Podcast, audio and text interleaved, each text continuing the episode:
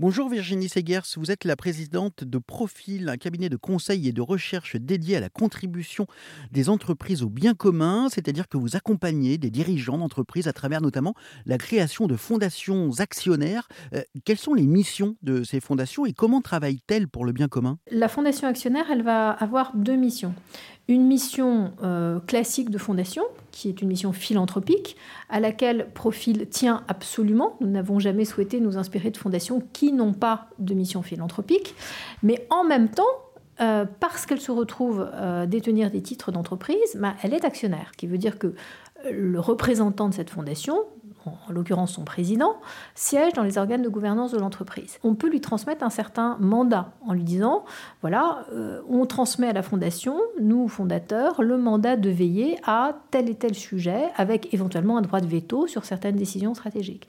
Et donc, en effet, euh, la réflexion qu'ont souvent ceux qui vont dans cette démarche, c'est vraiment de protéger certaines valeurs de l'entreprise qui évidemment se traduisent en comportement euh, vis-à-vis euh, des clients, des fournisseurs, des salariés, du territoire, etc.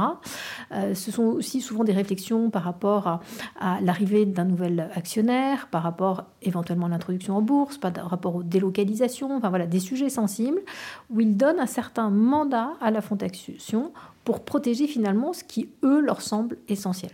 Quand j'entends ça, je me dis, bon, bah, le, euh, le capitaliste à l'ancienne va dire, mais qu'est-ce que c'est que ce truc? Et puis, euh, au contraire, celui qui combat le capitalisme depuis un petit moment va se dire il y a anguille sous roche. Donc, j'imagine que vous avez des feux nourris, des feux croisés. en effet, il y a eu beaucoup d'opposition quand même. C'est-à-dire que les grands acteurs de la philanthropie institutionnelle n'ont pas vraiment encouragé, c'est le moins qu'on puisse dire, le mouvement des fondations actionnaires jusqu'à maintenant, parce qu'ils avaient beaucoup de réserves sur le rôle économique que pouvait jouer une fondation.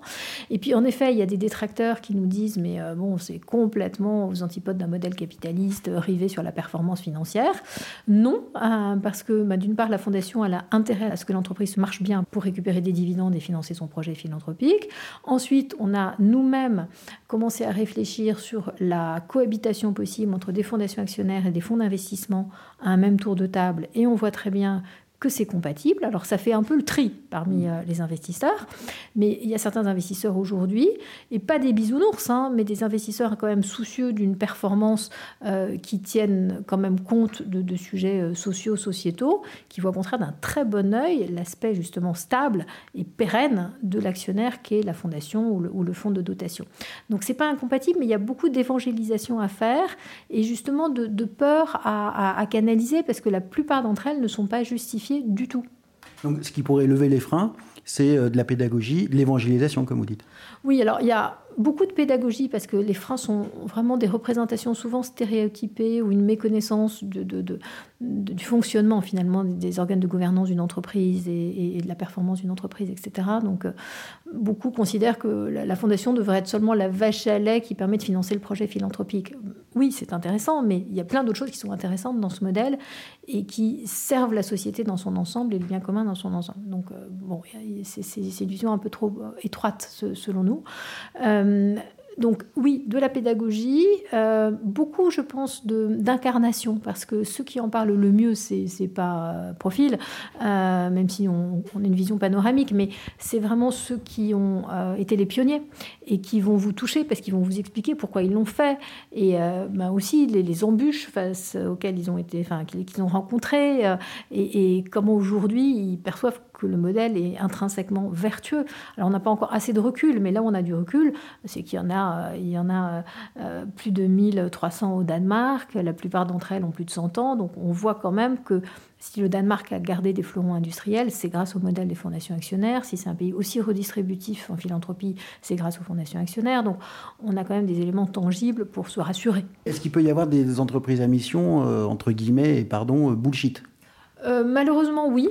Euh, encore une fois, euh, tout dépend de l'exigence qu'elles vont mettre dans la définition de leur raison d'être, de leur mission et des engagements, la force des engagements qu'elles vont prendre. Pour certaines entreprises, ça reste vraiment malheureusement un sujet de communication qui permet de revisiter un peu le sujet de leur contribution au développement durable, mais sans aller beaucoup plus loin. Euh, la façon dont Profil l'a promu et euh, y a travaillé dans le cadre de la loi Pacte, ça va infiniment plus loin, puisque c'est engager les actionnaires qui vont voter cette transformation statutaire en Assemblée générale ordinaire dans un vrai projet de transformation d'entreprise pour voir comment cette entreprise a une utilité et comment justement elle contribue à un bien commun qui la dépasse, qui est euh, la planète Terre. Quel est son rôle? Et donc ça va bien au-delà des éco-gestes ou de plein de choses tout à fait euh, sympathiques qu'on peut mettre en place au titre du développement durable. Donc c'est des choses que vous devez mesurer, enfin qui doivent se mesurer concrètement. Oui, on est dans une, dans une exigence de contribution qui implique des transformations et qui implique d'être capable aussi de faire des renoncements.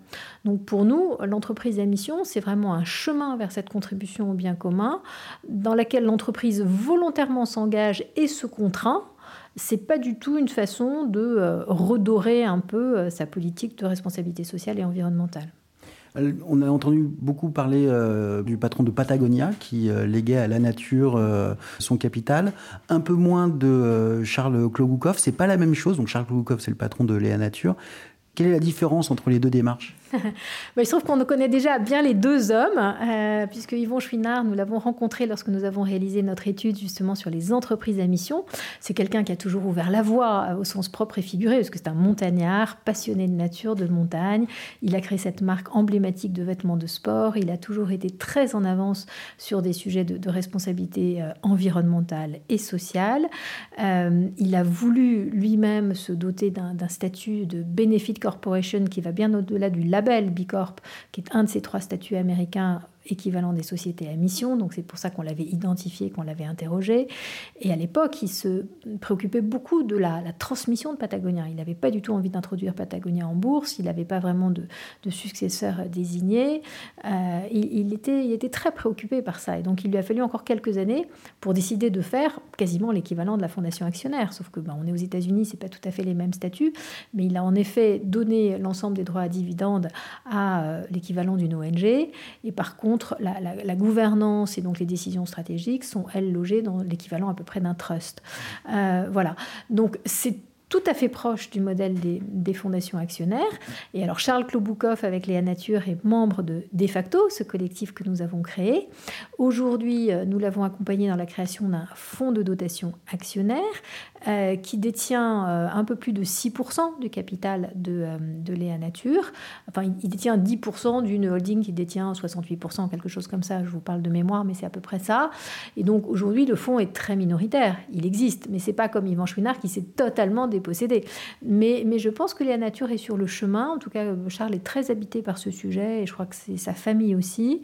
Et il y a une volonté que ce fonds monte en puissance au, capital, sachant que c'est une entreprise qui elle-même est déjà entreprise à mission, qui est labellisée Bicorp, qui a d'autres engagements philanthropiques, donc qui est déjà extrêmement contributive et alignée.